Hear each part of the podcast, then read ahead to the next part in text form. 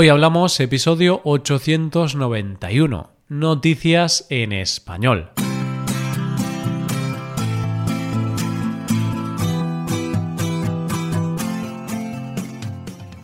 Bienvenido a Hoy Hablamos, el podcast para aprender español cada día. Ya lo sabes, publicamos nuestro podcast de lunes a viernes. En nuestra web tenemos contenido extra relacionado con este episodio puedes ver la transcripción completa y una hoja de trabajo con explicaciones y ejercicios que te ayudarán a practicar el vocabulario de este episodio. Este contenido solo está disponible para suscriptores premium. Hazte suscriptor premium en hoyhablamos.com. Hola, oyente, ¿cómo estás?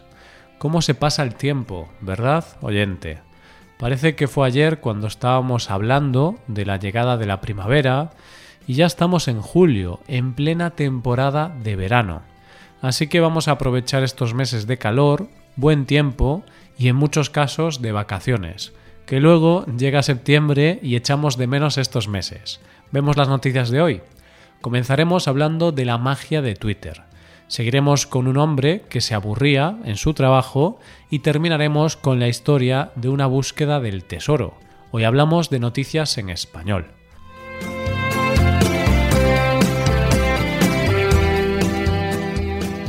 Leer siempre es un placer absolutamente maravilloso, del cual puedes disfrutar en todos los sitios que quieras.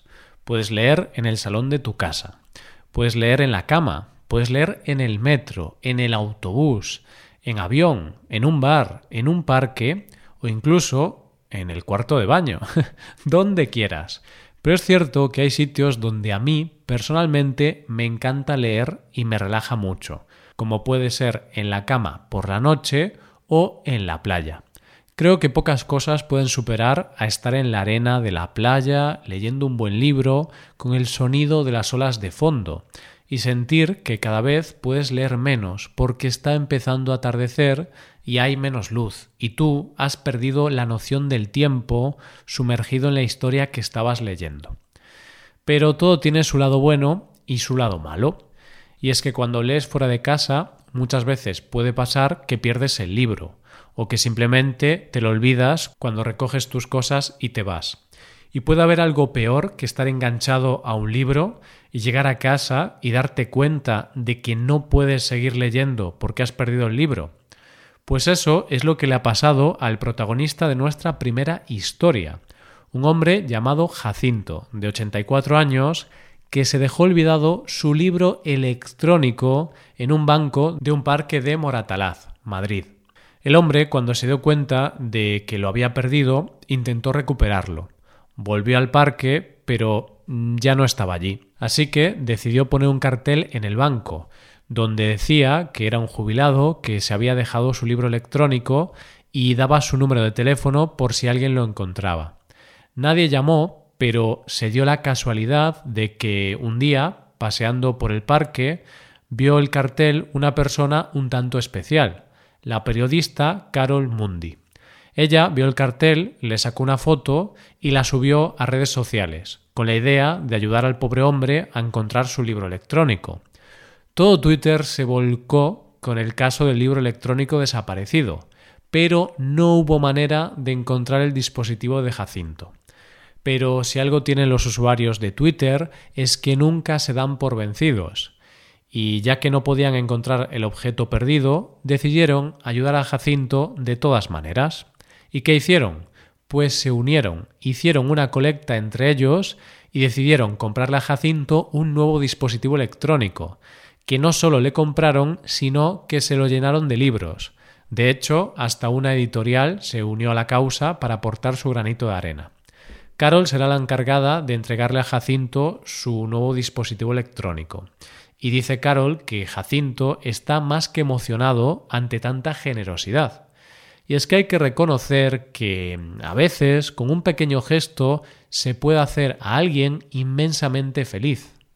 Vamos con la segunda noticia. Que levante la mano oyente quien se haya aburrido alguna vez en su trabajo. Estoy seguro de que ahora mismo todos tenéis la mano levantada. Porque por mucho que te guste tu trabajo, siempre hay algún momento o algún día en que el aburrimiento se apodera de ti y lo único que quieres es que pase el día pronto y poder irte a casa. Pero dentro del posible aburrimiento que podamos vivir en momentos concretos, lo cierto es que hay gente que tiene trabajos más aburridos que otros. Y hay gente que tiene un trabajo que no le gusta nada y que se pasa aburrida toda la jornada laboral, desde que llega hasta que se va. Es cierto que si tienes un trabajo que te aburre a esos niveles, lo mejor sería dejar el trabajo y buscar otro que te realice un poco más. Pero muchas veces esa decisión no es tan fácil de tomar y hay que aguantar en ese trabajo que no te gusta. Pero, ¿qué pasa si tu empresa, en la que te aburres como una ostra, te despide porque dice que no estás motivado? Pues eso es lo que le ha pasado al protagonista de nuestra siguiente historia, un hombre francés de 48 años llamado Frédéric Denard. Frédéric trabajó durante cuatro años en una empresa de perfumes y fue despedido por no estar motivado. Pero la noticia está en que este hombre demandó a la empresa y la llevó a juicio, donde le reclamó una indemnización de 360.000 euros, debido a que su trabajo le convirtió en un zombie profesional. ¿Esto qué quiere decir? Frederick alega en su demanda que a pesar de tener un trabajo bien pagado, eran tan pocas las tareas que le mandaban que lo convirtió en un zombie profesional, ya que solo le pedían cosas como llevar un fontanero a casa del jefe o recoger a sus hijos del colegio. Todo esto le provocó que durante cuatro años sufriera un agotamiento mental, ya que se sentía mal por cobrar, por no hacer nada, lo que le llevó a sufrir una depresión e incluso un accidente de tráfico como consecuencia de los problemas físicos que le provocaba la situación. A consecuencia de este accidente estuvo un tiempo en coma y tras su recuperación tuvo que pedir la baja y actualmente no puede trabajar porque se le considera minusválido. Cuando empezó el proceso judicial, el Tribunal de París dictaminó que lo que este hombre sufría tenía nombre y se llamaba el síndrome de Bore-out, o lo que es lo mismo, un fenómeno de fatiga profesional, que viene causado por el aburrimiento en el trabajo. Y ahora resulta que el Tribunal de Apelación de París ha dictaminado que ese aburrimiento que sufría este hombre se puede considerar como acoso moral y por lo tanto ha condenado a la empresa a indemnizar a Frederick con 40.000 euros.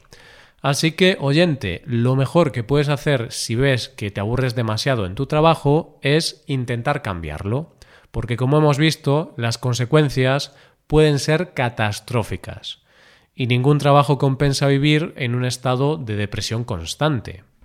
Llegamos a la última noticia del día. Una vez me hablaron sobre un juego y una idea en concreto para hacer con tus amigos bastante divertida. El juego consiste en que cada mes una persona tiene que idear una actividad sorpresa para el resto con un presupuesto limitado por persona. Cuando se va acercando la fecha, tienes que ir dando pistas sobre el lugar, la hora o las cosas que se pueden necesitar para esa actividad, pero sin desvelar cuál es la actividad en cuestión. Lo curioso de la idea que me contaron es que una vez una persona elaboró una especie de mapa del tesoro, donde citaba a la gente un día concreto, a una hora concreta y en un lugar concreto que debían adivinar a partir del mapa. La verdad es que tiene que ser muy emocionante seguir las pistas de ese mapa para llegar al destino. bueno, pues ahí os dejo esta idea estilo búsqueda del tesoro. Puede ser algo divertido para hacer con amigos. Y de búsquedas del tesoro va nuestra última noticia de hoy. Una búsqueda del tesoro que fue idea del multimillonario estadounidense Forrest Fang, que comenzó en 2010 y ha terminado ahora. Todo empezó cuando en 2010 a Feng se le ocurrió organizar una búsqueda del tesoro, pero no como la del juego que te he contado, porque esto sí que era un tesoro real, ya que escondió un cofre con monedas de oro esmeraldas, diamantes y otras piedras preciosas por valor de 2 millones de dólares en un lugar de las montañas rocosas. Las claves para encontrar el tesoro estaban escondidas en su autobiografía llamada La emoción de la persecución, donde se podía encontrar un mapa que en un principio no tenía mucho sentido y un poema que en realidad escondía nueve pistas para encontrar el tesoro. ¿Y por qué hizo esto? Dice Feng que por aquel entonces se dio cuenta de que la gente se pasaba mucho tiempo encerrada en casa con los dispositivos móviles, jugando a videojuegos o pegados a la tele, y que no salían al aire libre. Así que pensó que para hacer salir a la gente de sus casas y que disfrutaran un poco del aire libre, qué mejor que darles un aliciente para hacerlo. Un aliciente de 2 millones de dólares. Como te podrás imaginar, hubo gente de todo el mundo intentando encontrar el famoso tesoro. Dice él que calcula que unas 350.000 personas han intentado encontrarlo. E incluso hubo gente que hizo la búsqueda hasta en 20 ocasiones sin encontrar el preciado tesoro. Y cuando ya parecía que nadie lo iba a encontrar, y cuando ya había gente que empezaba a dudar de la existencia del tesoro, resulta que ahora alguien se ha hecho con el botín.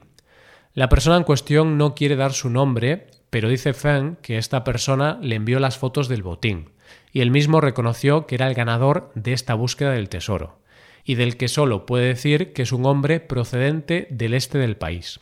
Lo que está claro es que ahora mismo hay una persona que tiene en su poder un tesoro de 2 millones de dólares. Y supongo que Feng estará muy contento de que tanta gente lo haya buscado, porque eso es señal de que la gente ha disfrutado del aire libre, que era lo que quería. Uno tiene 2 millones más en su bolsillo y el otro ha conseguido su propósito de la gente disfrutando del aire libre. Si es que al final aquí han ganado todos, aunque puede ser que unos más que otros. y esto es todo por hoy. ¿Qué te han parecido las noticias? Puedes dejarnos tus impresiones en nuestra web.